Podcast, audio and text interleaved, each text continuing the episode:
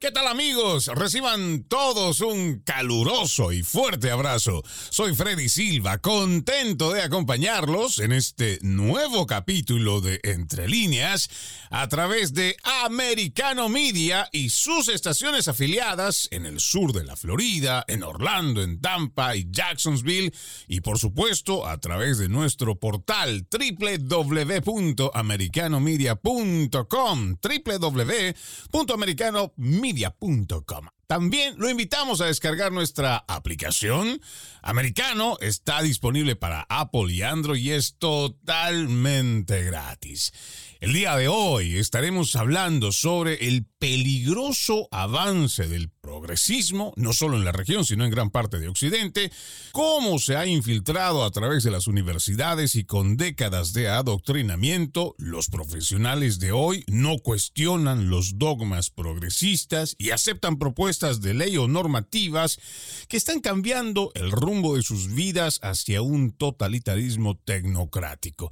Este es un tema bastante amplio y por demás decirles bastante apasionante y para analizarlo hoy tenemos como invitado Diego Acuña, él es periodista peruano y conductor del programa Edición Especial en Willax Televisión, además de ser parte del Instituto de Libertad y Acción para el Desarrollo. Qué gusto tenerte en Entre Líneas, Diego, bienvenido. Un gusto estar contigo. Un abrazo muy grande. Estuviste recién por acá en los Estados Unidos. Estabas presente en CIPAC, en la Conferencia Política de Acción Conservadora que se realizó hace unas semanas nada más aquí en Washington, D.C. Y pues dentro de las impresiones seguramente habrás visto que existe un movimiento bastante fuerte, pero esto también es parte de esa reacción, tanto de la gente joven, de la gente que podríamos decir adulto contemporáneo, que está viendo este avance progresista, este avance, además con un partido demócrata que al principio decíamos que estaba secuestrado por una pequeña facción de radicales de izquierda, pero que hoy cada vez más se muestra que es un partido que está entregado al globalismo y que está siguiendo todos estos dogmas progresistas. ¿Cómo viste tú aquí en el CIPAC todo este movimiento? Y además, ¿cuáles son en términos generales tu impresión? En el CIPAC pude constatar, eh, siempre en el CIPAC, como, como sabrás, hay las conferencias grandes, las principales, y después hay otras más pequeñas, aledañas. Por ejemplo, eh, estaba la la, nadadora Riley, chica Riley, que perdió, quedó segunda en una competencia de natación frente a un hombre que decidió someterse a una operación de cambio de sexo y, llamarse mujer a partir de la fecha. Un hombre que mide 6'4, ¿no? Más, más, yo mido 6'2, me lleva dos pulgadas a, mí, por ejemplo. O sea, es, es, estamos en un momento en donde la locura ha pasado a ser normalizada, de algún modo, por, años de años, de décadas del lobby y de manipulación de la cultura popular y en donde los chicos que hoy tienen 25 a 30 años en ese momento tenían 10 a 15. Y ya ha pasado a ser normal una serie de cosas que la agenda de ellos desde luego buscaba eh, normalizar, pero que no son y no, no van a ser nunca porque lo que no se puede revertir, lo que no se puede pervertir con lo que no se puede discutir es con lo natural, ¿no? Entonces, a mí me ha dado mucho gusto ver que estamos eh, desde luego en el Perú, en otras partes de esta región y en los Estados Unidos en una batalla común que es contra el progresismo, que le abre la vía a la, izquierda, a la izquierda más radical sobre todo. Eh, y son causas que han venido adjudicándose, ¿no? Claro, y ahora también creo que es preciso indicar en este momento, Diego, que esas dicotomías que todavía, todavía la estamos poniendo sobre la mesa, el tema de la izquierda, el tema de la derecha, es todavía vigente, pero en realidad esto se está transformando, como en algún momento lo habíamos planteado hace unos años atrás, que esto va a ser una lucha entre patriotas contra globalistas. Y cuando hablamos de estos globalistas, estamos hablando de todo este dogma progresista que, entre muchas otras cosas, lo que está buscando a través de ya sea la Agenda 2030, los planteamientos que tiene el Foro Económico Mundial con el gran reseteo, hay muchas agendas que están llevando adelante toda esta agenda progresista, esta agenda globalista, pero tienen esa meta común, además que tienen una agenda bastante transversal. Por eso creo que es importante mencionar que tal vez todavía estamos con estos resquicios de izquierda y derecha, pero yo pienso que en la medida que vayan pasando los años y en la medida que vayan imponiendo con su totalitarismo muchas de estas eh, leyes progresistas, vamos a tener esta batalla entre globalistas y patriotas. Estando aquí y viendo estas reuniones que has estado presente en Washington, D.C., este caso, por ejemplo, es muy emblemático, el que mencionas, de la nadadora que es parte de esta línea que está haciendo que también despierten muchos jóvenes, sobre todo las damas, que pues están denunciando que existe esta injusticia de que hombres estén compitiendo con mujeres. Pero como nos habremos dado cuenta, creo la mayoría, Diego, esto es simultáneo en muchos países del mundo, que me imagino en Latinoamérica, pues también se están viendo casos, tal vez no tan mediáticos, pero de que hay casos se están replicando también. Sí, hay, hay muchos casos, lo, lo, es la historia de todos los días ya. casos emblemáticos en juicios, también casos contra las, armadas, ridiculeces como que en vez de estar haciendo eh, entrenamientos propios de su función. Las Fuerzas Armadas están sometidas a aprender pronombres para no ofender a nadie. Hay no sé cuántos ya géneros inventados, creo que son más de 60 o 70 en este momento. Y hay que reconocer la estrategia, es lo importante aquí, Freddy. Lo que yo, es, es la batalla principal en la que yo estoy eh, en mi tribuna, lo, siempre lo digo, lo, lo más importante de lo que yo hago en esta época de relativismo y de posverdad es dar la batalla cultural, porque toda la derecha, y yo reivindico el término derecha, la derecha se ha dedicado a hablar de cifras, no se ha reinventado, se ha quedado en un discurso de 1950 solamente le gusta hablar de impuestos bajos, de PBI, de exportaciones, pero no se ha adjudicado causas sociales, no ha entrado al campo de, la batalla política, de las ideas, no ha entrado al campo de la, de la media, de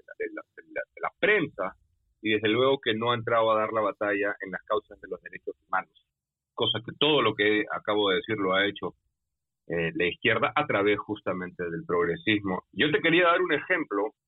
hace cuestión de seis, ocho meses, nosotros denunciamos en el programa el condicionamiento eh, que se usa en el financiamiento en el sistema interamericano de derechos humanos, lo cual debería ser, para comenzar, es inmoral, ¿no? pero debería ser ilegal aparte varios organismos, empresas privadas, desde luego que está George Soros ahí eh, y otros, financian a la Corte y a la Comisión condicionadamente. ¿no? Le dicen, bueno, yo te voy a dar medio millón de dólares y tú vas a hacer un estudio de ideología de género en Perú. Pero eso es muy peligroso porque lo que emana de ahí, todo lo que se, suscita de ahí, después en juicios o en casos emblemáticos de algún tipo, pasa a ser estándares de derechos humanos por las cuales nos tenemos que ceñir todo, porque la idea de esta integración vertical con estos organismos es que se legisle así en el, país. Y eso pesa, pesa mucho, porque esta gente tiene mucha influencia en prensa, en líderes internacionales, en intelectuales, etcétera, etcétera, en artistas, en la cultura popular.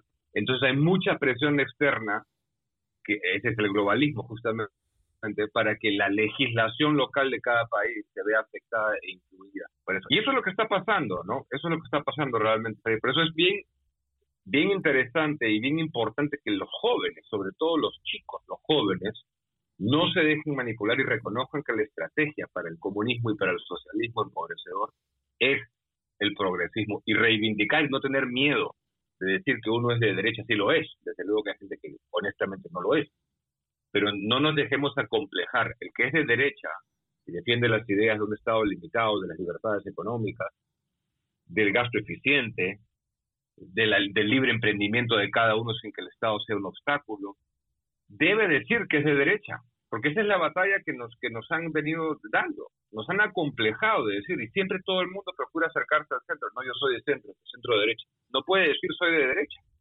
Entonces, no se dejen acomplejar. Totalmente de acuerdo. Esta es una batalla cultural que está siendo bastante exitosa, Diego, para los de la izquierda, porque han hecho que uno mismo se autocensure, ¿no? Uno ya no es capaz de decir abiertamente que es conservador, que es de derecha, que respeta las sanas tradiciones, pero lo otro que mencionaste, eso es también muy grave, ¿no? Nosotros habíamos tenido hace unas tres semanas atrás a un representante de Global Center for Human Rights, Sebastián Schuff, quien nos decía a detalle esto que tú mencionabas. Ellos hicieron un trabajo de investigación realmente arduo, donde se demostró cómo países que no tienen nada que ver con este continente, o por lo menos ni siquiera son miembros de la Organización de Estados Americanos, pero por ejemplo España, con dinero de los contribuyentes españoles, financian para que puedan los que forman parte de la Corte o la Comisión puedan dar recomendaciones que, como tú lo dices muy bien, terminan siendo como una especie de fallos que después impactan en las leyes, en las normativas que tienen las naciones en este lado del Atlántico. Y eso es muy grave. Y por eso es que es importante, como nos dice nuestro invitado Diego Acuña, reconocer que primero esta es una batalla cultural, es una batalla en la cual tenemos que reconocer cuáles son esas armas que van a ayudarnos a hacer por lo menos la resistencia para este avance progresista. Vamos a nuestra primera pausa aquí en Entre Líneas. Ya regresamos con más. Continuamos, continuamos con más de Entre Líneas a través de Americano Media y sus estaciones afiliadas, tanto en el sur como en el centro de la Florida. El día de hoy estamos con nuestro invitado Diego Acuña, periodista peruano, conductor del programa Edición Especial, hablando sobre este peligroso avance del progresismo. Lo decíamos, Diego, antes de irnos a la pausa, tenemos que aprender primero a reconocer que estamos en una batalla cultural cultural. Pero ¿a qué nos referimos con una batalla cultural? A todo esto que son las ideas, la cultura, donde ha sido exitosa la izquierda, no solamente en las universidades, donde hemos visto que es uno de los focos más importantes. Creo que si nosotros hacemos un hincapié especial, Diego, en las universidades, podríamos decir fácilmente que desde los 80s, 90s, que han ido metiendo todo este adoctrinamiento, en las universidades, pues hoy tenemos a muchos de los profesionales, entre ellos los de nuestro ramo en periodismo, comunicación, que están acostumbrados ya incluso a las palabras, a los textos. Y aquí también mencionabas algo que nos parece que la gente debe saber, si es que todavía no lo sabe, que existe un gran financiamiento por entidades como la del señor George Soros, la Open Society, que viene años invirtiendo millones de dólares, ya sea regalando becas, para que dentro del pensum, dentro de la currícula que tienen las universidades, pues se hable de progresismo. Ahí tenemos estas palabras mágicas como son inclusión, diversidad, igual que desarrollo sustentable y todo esto que seguramente para quienes hoy ya son profesionales y están ocupando algún tipo de puesto a través de los medios de comunicación, ya no cuestionan ninguno de los dogmas progresistas.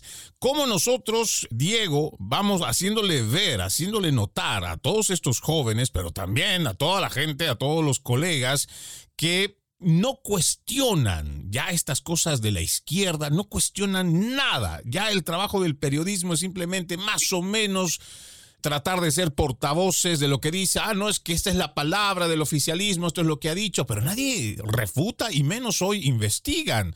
Es como que ya se han comido todo este cuento progresista y es realmente peligroso porque si no tenemos una prensa que incomode a los gobiernos de turno, pues simplemente vamos a tener cada vez más totalitaristas. Sí, sí hay, hay, dos temas ahí, ¿no? Que me interesan mucho que has mencionado, pero los podemos tocar. Desde luego que la prensa es uno de ellos, pero yo quería hacer hincapié en una idea previa, eh, Freddy, que, que, tú acabas de, de, reforzar también, que es que la, los que se consideren que la derecha tiene que reinventarse. La derecha, como te comentaba, se ha quedado en todo sentido en un discurso anacrónico y el mundo ha cambiado, eso es verdad. Hay un cambio que es manipulado, inducido, fomentado, y hay un cambio que de manera orgánica y espontánea sí ha sucedido. Y la derecha tiene que tener la capacidad de hacer lo que está haciendo en este momento la coalición de la libertad avanza en Argentina, con Javier Meley, de amalgamar a gente que es socialmente más liberal con la más conservadora. Solamente de esa unión vamos a poder extenderle la mano a quien es más o menos similar, defiende lo estructuralmente similar a nosotros y avanzar y dar la batalla. Si, si ponemos puritanos y que tenemos que seguir con las afiliaciones religiosas y todos los dogmas este, absolutos, no vamos a poder reunir a más gente que la que es exactamente igual a nosotros. Eso por un lado.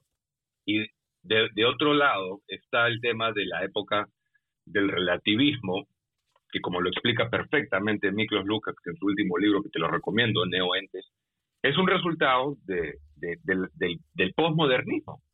Posmodernismo emana este relativismo absoluto de, que todo es percepción, de que todo es eh, opinión, de que no existe alto, eh, bajo, gordo, flaco, bonito, feo, sino todo es relativo. Em, el periodismo hoy en día, y esto se, se, constata claramente desde luego en los Estados Unidos, ha asumido un rol de opinión en, en gran medida. El, en esta época de posverdad y en esta época de inmensa tecnología para, para público de todas las edades, ya la tendencia cada vez más es que, el público se demande del periodista una postura clara y desde luego que investigue ideas que con las que se siente investigado y que incomoden al poder de turno, estar en la orilla opuesta, desde luego. Pero ya no es el periodismo netamente informativo. En esta, en esta semana está acá eh, Ismael Cala, quien tú conoces perfectamente, y dijo una cosa que a mí me, me, gustó mucho en una entrevista. Él dijo, el periodismo no solamente debe de reportar, sino de aportar. Yo creo que en esa orilla estamos en este momento, Freddy, porque todo lo que consideramos precioso, valioso, está bajo ataque.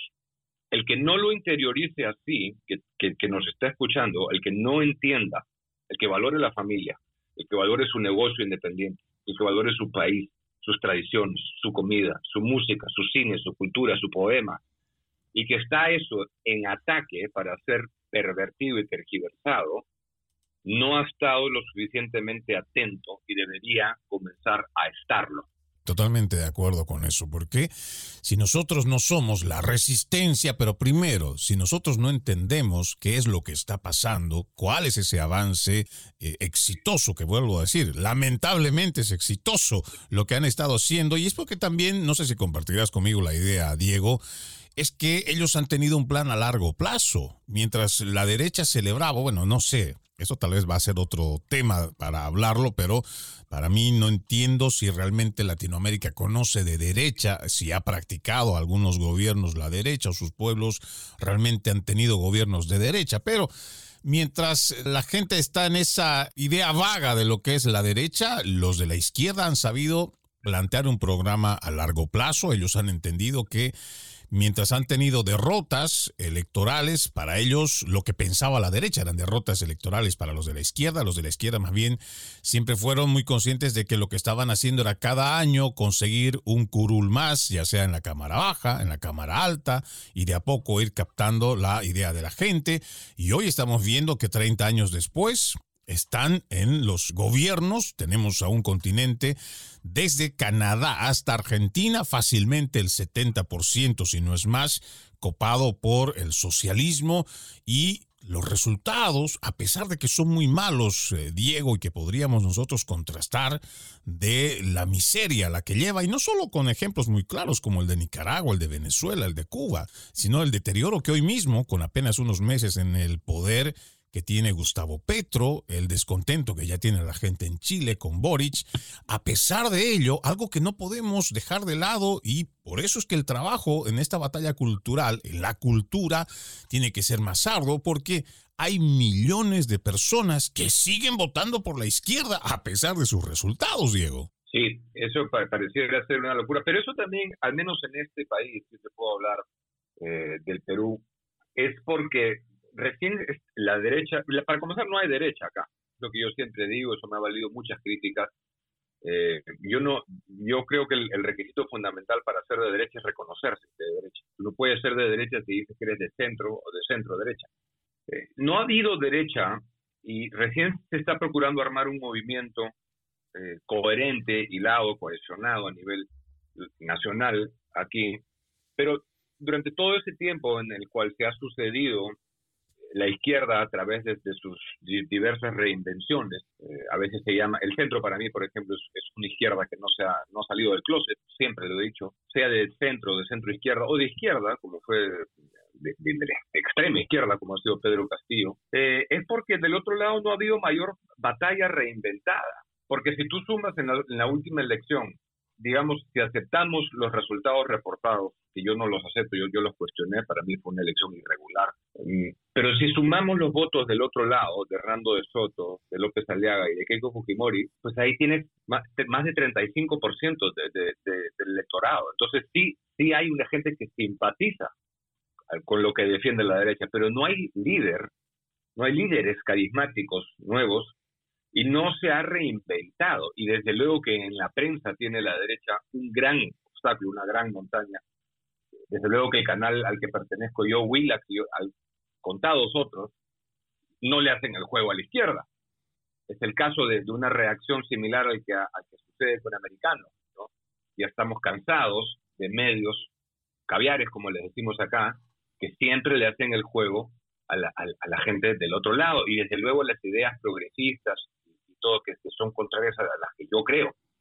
Entonces, eso explica un poco, Freddy, por qué, por, por increíble que pueda ser una, una ideología que no ha parado de, construir pobreza, valga la redundancia, ¿no? Este, y que se ha reinventado, porque no paró de empobrecer al proletariado. Exacto. A través del animalismo, del ambientalismo, el ambientalismo siendo la, causa cumbre ¿no? del progresismo, del feminismo radical y de todas las otras cosas que, que, se han adjudicado, puedan acceder a, votos, porque convencen a los más jóvenes, porque se, tienen todas las causas que suenan bonitos, pero que desde luego en realidad no le importa un comino, no les interesa hoy podríamos incluso decir que estas personas son esos revolucionarios del celular, porque les importará poner un like, les importará poner un video, hacerse una selfie y estarán contentos con hacer esa revolución virtual desde sus celulares, muy cómodos, pero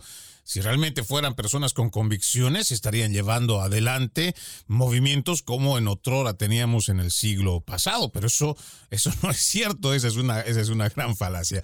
Vamos a una nueva pausa, amigos de Entre Líneas. Ya regresamos con más.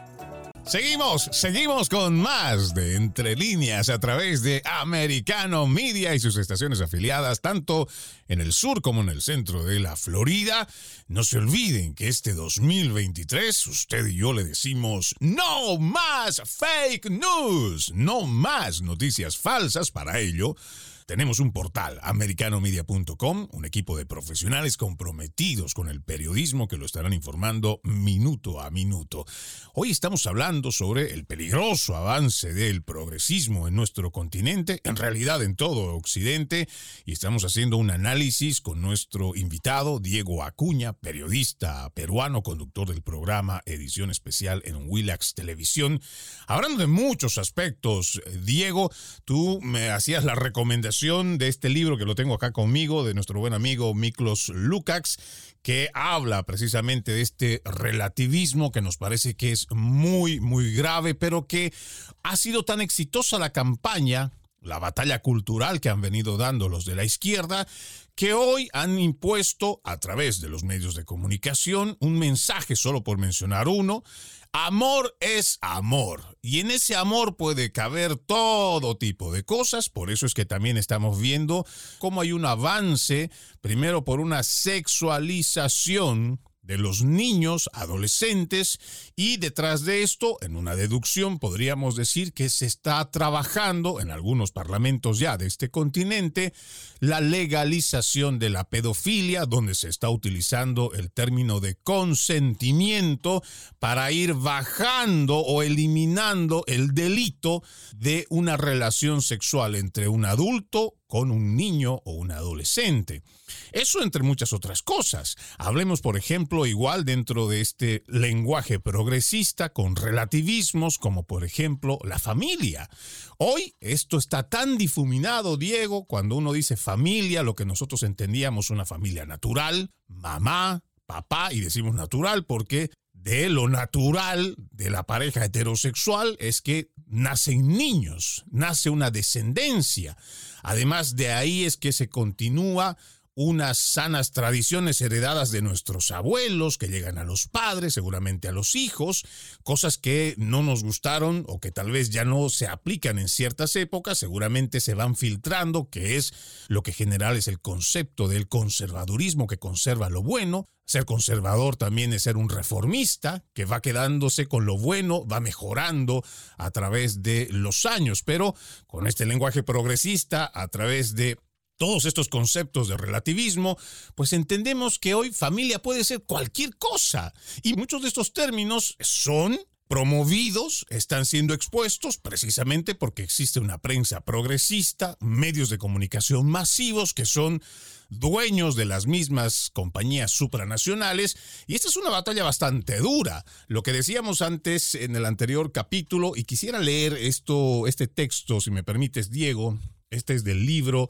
de Agustín Laje, La batalla cultural, reflexiones críticas para una nueva derecha, él decía, creo que una nueva derecha podría conformarse en la articulación de libertarios, no progresistas, conservadores, no inmovilistas, patriotas, no estatistas y tradicionalistas, no integristas. Lo que tú decías, no podemos aferrarnos a un puritanismo, no podemos aferrarnos a ideas muy cerradas, lo que necesitamos es traer y sumar más personas de nuestro lado. Y creo que ese planteamiento que tú decías, los más jóvenes, es a donde tenemos que llegar. ¿Qué otra estrategia necesitamos, Diego? Eso es un poco lo que yo te comentaba, ¿no? Agustín es muy claro en ese sentido, a pesar de que tiene una percepción eh, de ser un poco radical a veces por, por, un sector. Yo creo que en realidad no, no lo es, sino que la gente está tan, tan poco acostumbrada a, las ideas de la derecha que cualquier cosa que uno venga a ofrecer y a pregonar en nombre de los valores que, que, son propios de la derecha, pues es la extrema derecha. Es otra estrategia, ¿no? La, la, destrucción, es como, como llamarnos a los liberales neoliberales realmente el neoliberalismo es una diatriba, no, no, no, no, no hay ningún liberal que se podría reconocer a sí mismo como neoliberal. Pero aquí hay unas ideas importantes, ¿no? Es, sobre todo para los chicos, los jóvenes. Yo estoy muy optimista en este momento, Freddy, muy optimista por los resultados que se están empezando a lograr. Estar, este control absoluto de la narrativa en prensa se está comenzando a revertir poco, poco a poco porque nosotros, gente como tú, gente como yo, le estamos dando voz a millones de personas que no tenían representación y que se sienten identificados por nuestras ideas. Ya, ya existe una luz, una voz en, en, prensa para comenzar a dar el, peso y pregonamos las ideas del raciocinio y del sentido común. Aquí no hay ningún fanatismo de nada. Y esas ideas, cuando se las das, yo lo veo diariamente en ILAT, nuestra fundación, el Instituto de Libertad y Acción para el Desarrollo, cuando se las das a los chicos, las consumen y son perfectamente eh, responsivos a, ellos. positivamente reaccionan. La estrategia del progresismo con ellos siempre ha sido enemistarlos con su pasado, aquello que nosotros llamamos tradiciones, ¿no? Y que desde luego los conservadores tratan de conservar que todo lo que es bueno no tiene por qué ser cambiado porque demostradamente ha funcionado. Lo primero que hacen es decirte que está mal todo lo, lo, de tu pasado y que vives en, un, en una prehistoria y que es momento de cambiar. Esto debe ser cambiado si quieres habitar satisfactoriamente el mundo moderno. Pero la gente que defiende las instituciones como la familia y todo aquello que es natural, no somos inmovilistas y es bien importante eso. nadie aquí se opone al cambio, pero sí nos oponemos al cambio que es manipulado. Todo aquello que sea orgánico, espontáneo entre la gente, todo eso, como es el libre intercambio en, un mercado abierto, las relaciones voluntarias, etcétera, o, el lenguaje mismo, el lenguaje que tú y yo estamos hablando en este momento. ¿quién, nadie inventó el lenguaje, se fue dando de un modo espontáneo entre la gente.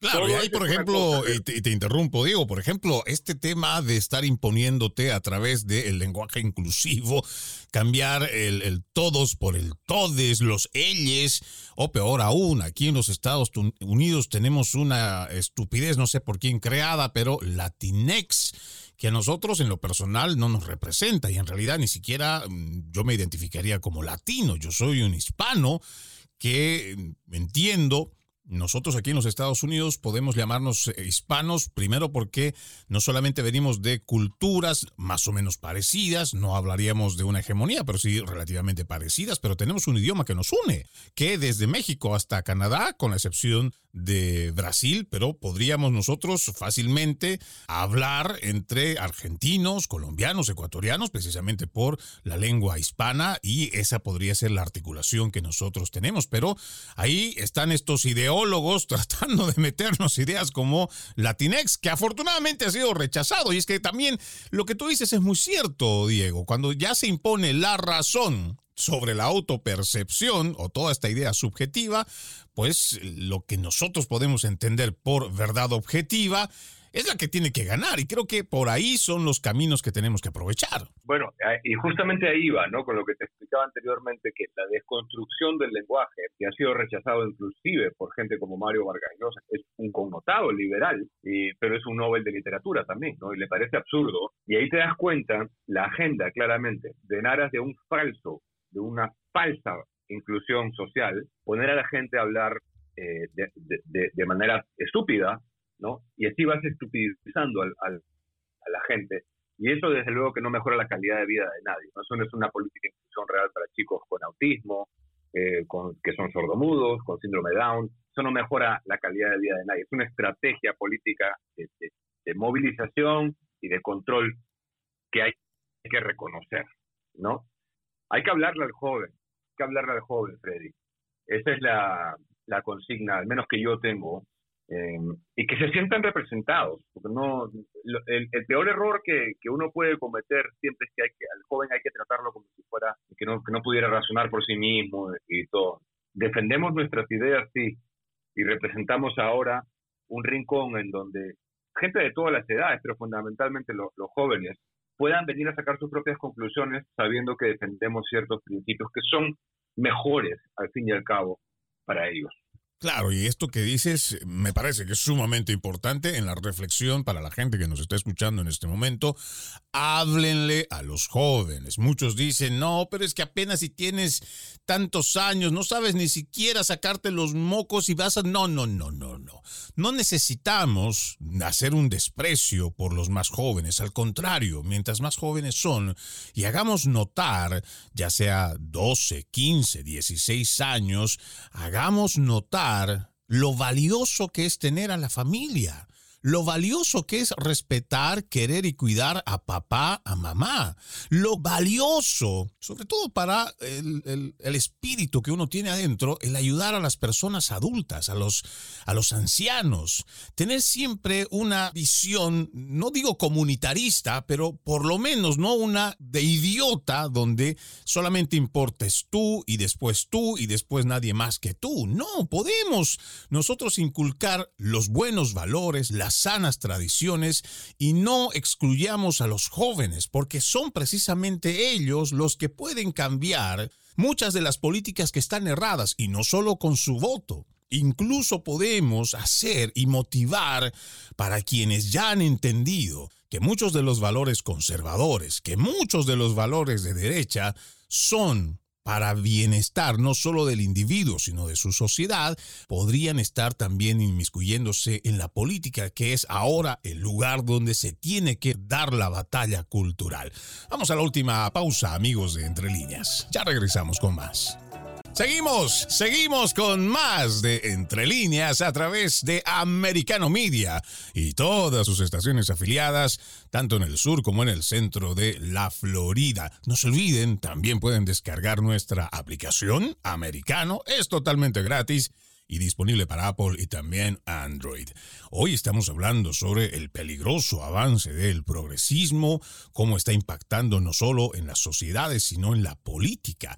Decíamos con nuestro invitado, Diego Acuña, periodista peruano, conductor del programa Edición Especial, que no podemos despreciar a los más jóvenes. Aquí en los Estados Unidos, afortunadamente, se están ganando espacios. Diego, tenemos eh, donde los jóvenes tienen agrupaciones como Turning Point, tenemos igual a entidades como PragerU, tenemos a intelectuales como Ben Shapiro, igual que Candance Owens. Hay muchos otros que están formando parte de este movimiento conservador que está ganando espacios y que ha entendido que si le hablamos a los jóvenes de los valores en los cuales ha crecido en su familia, el querer amar a los padres, el cuidar de los ancianos, el respetar que no se adoctrinen a los niños en las escuelas y que los niños no necesitan hablar de sexo y de género en edades tempranas y que hay que dar esta batalla, pero entendiendo que la batalla cultural tiene muchas aristas. Una batalla cultural que ha sabido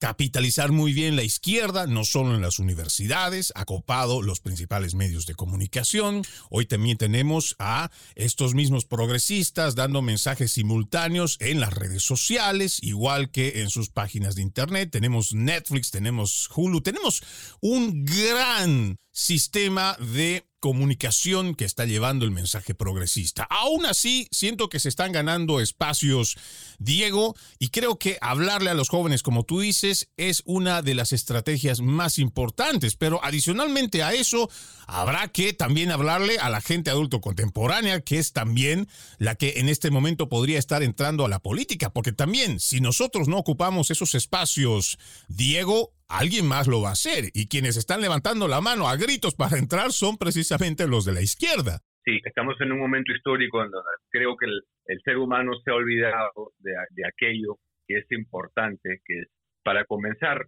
compartir en familia. Esa es nuestra primera aproximación a la sociedad, es la vida en familia. Es ahí donde aprendemos a relacionarnos unos con otros y donde aprendemos una serie de, cosas para luego salir al mundo externo, de un cierto modo y con un cierto, eh, una cierta aproximación a él. Padres se han olvidado de hablar con hijos, hijos de confiar en sus padres. El, el mundo está profundamente confundido en virtud de un falso, como te decía, progreso, que de progreso no tiene nada. Lo único que se está logrando es la deconstrucción y pervertir pervertirlo, aquello que, que, es precioso para, para, la humanidad y que permite un cambio sensato, ¿no? un movimiento hacia adelante sensato y que no nos manipulen tan falsamente. Yo creo que deberíamos regresar a lo, a lo fundamental como seres humanos en este momento histórico, Freddy.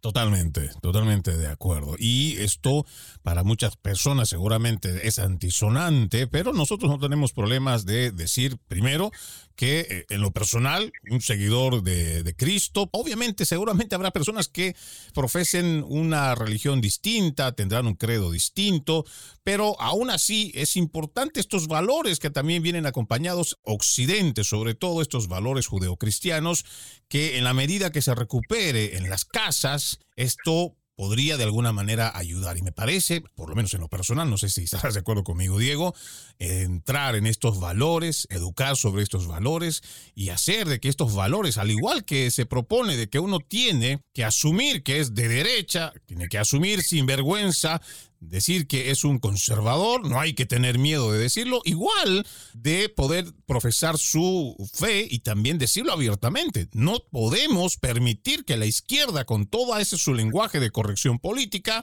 nos haga autocensurarnos, porque esa sería una batalla que la están ganando constantemente ellos, Diego. Sí, y regresar a los sentidos básicos, ¿no? Al sano juicio, vivimos en una época donde la cada vez se ven cosas más ridículas que son aceptadas como leyes, como cosas normales, como costumbres nuevas, y, eso es muy peligroso para la especie humana, porque una vez, y te pongo el ejemplo de una causa muy, muy cercana a mi corazón, una vez que las tecnologías, en esta lucha que estamos para defender la vida, una vez que el ser humano ya pase a ocupar el rol divino, el rol de Dios, e, ese ya para mí va a ser un punto de inflexión en el cual ya todo lo que conocemos eh, ha, terminado ya, con estas tecnologías aliadas con la, voluntad de alterar nuestra genética, de que el niño nazca así, de que nazca así, de que no nazca, o de incluso de finalizar su vida en cualquier estado de gestación, de un nivel bárbaro, de un nivel de barbaridad incomprensible en otros tiempos. Y todo eso se ha aceptado.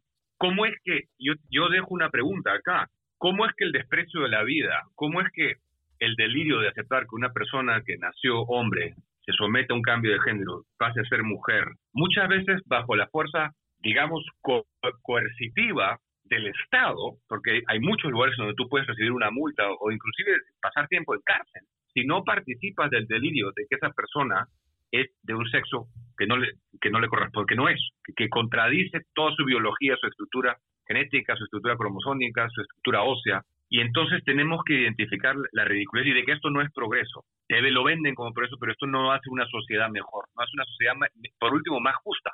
porque ese hombre se mete a competir en deportes contra mujeres, inclusive en deportes de pelea, físicos, de, violencia. Yo, yo, ¿cómo puede ser eso percibido como progreso? Entonces, regresemos a lo básico, regresemos al, al, núcleo social básico, que es la familia, el, el diálogo y a, la integración. El, estos aparatos, el, el, teléfono ha hecho que todo el mundo esté por su lado y ya nadie hable con nadie, que todo el mundo considera que lo, sabe todo porque busca en Google y, nos hemos olvidado de cómo interactuar fundamentalmente el uno con el otro, pero desde una óptica sana, ¿no? No desde una óptica manipulada. Esto de las eh, percepciones, autopercepciones, este delirio, como tú lo calificas, también considero que para evitar estas, estas confrontaciones, porque realmente las ideologías lo que hoy nos presentan es un confrontarse entre las sociedades, entre LGBTs contra heterosexuales, tenemos a las feministas, las más radicales y otros grupos, pero considero que para no entrar en detalles de señalamientos, lo básico en las escuelas, lo básico en el trabajo, lo básico en la calle, lo básico en la casa, el respeto. No porque esta persona tenga una cierta inclinación sexual, una vestimenta puede ser mejor que un heterosexual o viceversa. No, consideremos a todas las personas con respeto, todas, porque todas tienen dignidad y todas merecen respeto. Y partiendo por ahí, en las escuelas no habrá necesidad de estar metiendo drag queens hours o personas que vayan a leer o personas vestidas de mujeres, hombres, que se creen mujeres, pero están casi semidesnudos, haciendo bailes obscenos, o peor aún, permitiendo que en esta ideología de género se esté adoctrinando con libros pornográficos que tienen ya en algunas de las escuelas aquí en los Estados Unidos y que seguramente habrán denuncias en el resto de el continente. Partamos por el respeto, pero como dice nuestro invitado, partamos por lo básico, como decimos los conservadores, conservemos esas sanas tradiciones, esa sana herencia, mejorémosla, por supuesto, hagamos de esta una mejor sociedad cada uno de nosotros. El día de hoy nos acompañó Diego Acuña, periodista peruano, conductor del programa Edición Especial, Willax Televisión, además es parte del Instituto de Libertad y Acción para el Desarrollo. Realmente un gusto contar contigo en el programa. Muchas gracias, Diego. Gracias, Freddy. Y un breve comentario para terminar, de nuevo a los jóvenes. Hay una manera muy sencilla de identificar todo aquello que es manipulado, y en este caso que proviene de las agendas progresistas. Lo vas a identificar muy rápidamente porque te vas a dar cuenta que es forzado, que es manipulado, que no se ha dado de un modo orgánico natural.